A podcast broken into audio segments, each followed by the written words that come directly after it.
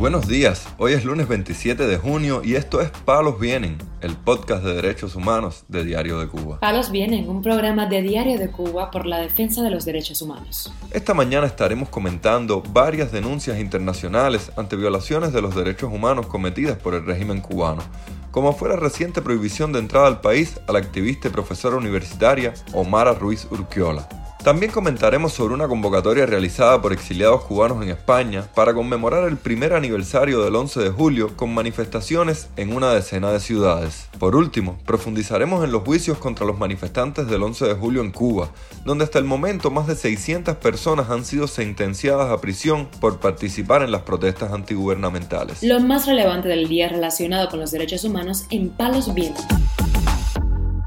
La Fundación para los Derechos Humanos en Cuba denunció a través de un comunicado la impunidad del régimen al impedir el regreso de la activista y profesora cubana Omara Ruiz Urquiola a la isla, así como la complicidad de las aerolíneas estadounidenses que acataron la orden de La Habana. Es hora de que las empresas estadounidenses de transporte aéreo tomen nota de que incurren en inaceptable complicidad con la dictadura cubana al asumir la responsabilidad de ejecutar en territorio estadounidense violaciones de la Declaración Universal denunció la Fundación para los Derechos Humanos en Cuba en un comunicado emitido este domingo. Esta es la segunda ocasión en lo que va de año que una aerolínea estadounidense no deja abordar un vuelo a un ciudadano cubano con la documentación en regla por orden de las autoridades de La Habana, pues ya sucedió lo mismo con Anameli Ramos en el mes de febrero. El gobierno de Estados Unidos junto a las empresas privadas de aerotransporte no deben ser cómplices pasivos y silenciosos de este nuevo asalto a las libertades y derechos de los cubanos perpetrado en territorio estadounidense. Es su obligación, no solo de las víctimas, denunciarlos, tomar medidas para corregir estos casos e impedir su repetición, exigió la Fundación para los Derechos Humanos en Cuba en un comunicado. Ruiz Urquiola fue informada este sábado de que no podría viajar a la isla, donde tiene su residencia y su familia, por orden del régimen cubano, lo que calificó como una arbitrariedad. Mi pasaporte no está vencido, no tengo, o sea, ningún problema eh, en el orden objetivo que me impida regresar a mi casa. Todavía no entiendo cómo alguien puede decidir que yo no puedo regresar, que yo no puedo entrar a mi casa, que yo no puedo abrazar a mi madre, o sea, esto es completamente absurdo, es arbitrario y hay algo muy importante que yo dije cuando a Anameli Ramos no la dejaron entrar. Esto está pasando por la complicidad del gobierno de los Estados Unidos. Yo estoy en territorio americano. Este es el aeropuerto de Fort Lauderdale, estos son los Estados Unidos de América. Se está violando incluso un derecho constitucional norteamericano que es el derecho a la movilidad de los ciudadanos del mundo y sencillamente ellos están acatando una disposición del Ministerio del Interior de Cuba, del Departamento de Migración. Es completamente absurdo, o sea, se rige una empresa norteamericana por el Departamento de Migración cubano que además no arroja, no aporta ningún argumento, solamente que yo no puedo entrar. Este fin de semana el portavoz del Departamento de Estado de Estados Unidos, Ned Price, dijo que la Casa Blanca está indignada por las injustas sentencias contra los artistas cubanos Luis Manuel Otero Alcántara y Michael Osorbo, a la vez que pidió la liberación de ambos, así como la de todos los detenidos simplemente por ejercer su derecho a la libertad de expresión a través de un mensaje publicado en su cuenta de Twitter. También diversas organizaciones defensoras de los derechos humanos como Amnistía Internacional, Human Rights Watch, Freedom House y políticos como el expresidente mexicano Felipe Calderón han mostrado su rechazo a las sentencias de 5 y 9 años de prisión dictadas por el régimen contra Otero Alcántara y Osorbo, respectivamente. Este fin de semana, Human Rights Watch denunció que el opositor cubano José Daniel Ferrer lleva más de 20 días incomunicado en la prisión de Mar Verde, donde se encuentra tras ser arrestado el pasado 11 de julio. Su detención es arbitraria, exigimos que sea liberado y se respeten sus derechos,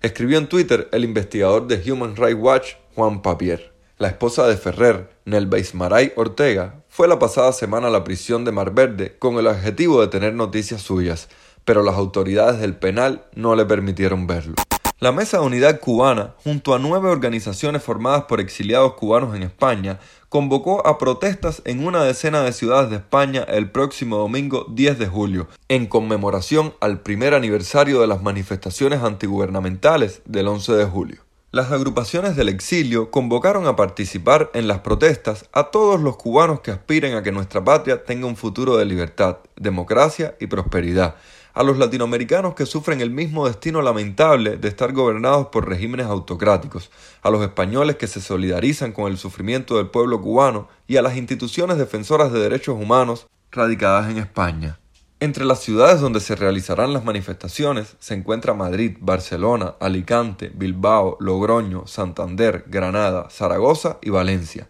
entre otras.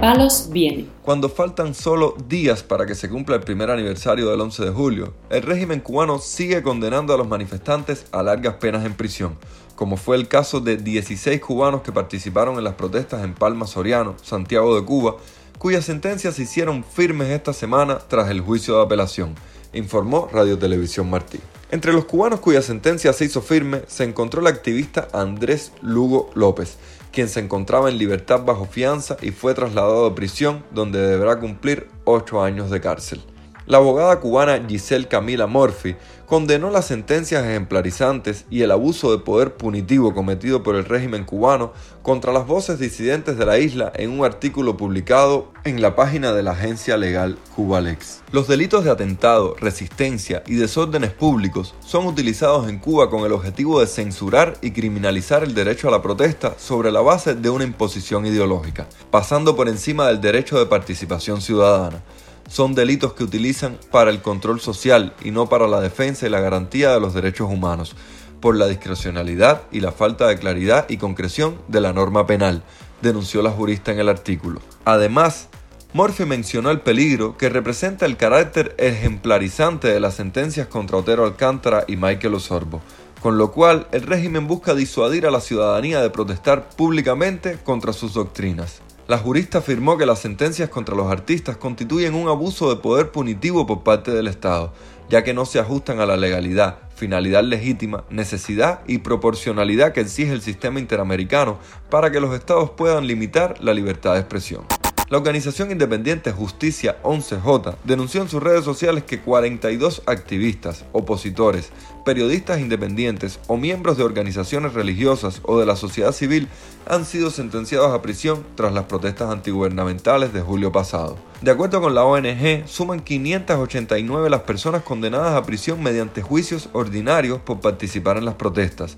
mientras otros 47 han sido sentenciados en procesos sumarios. En el caso de los activistas, opositores y demás miembros de la sociedad civil condenados, la organización denunció que las autoridades cubanas disfrazaron las causas políticas de delitos comunes.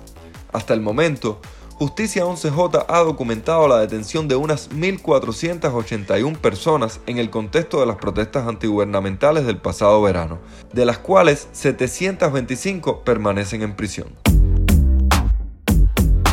Palos Vienen, un podcast de derechos humanos de Diario de Cuba con la producción y conducción de Mario Luis Reyes. Muchas gracias por acompañarnos este lunes en Palos Vienen, el podcast de derechos humanos de Diario de Cuba. Pueden escucharnos en DDC Radio y SoundCloud. Yo soy Mario Luis Reyes, mañana regresamos con más información.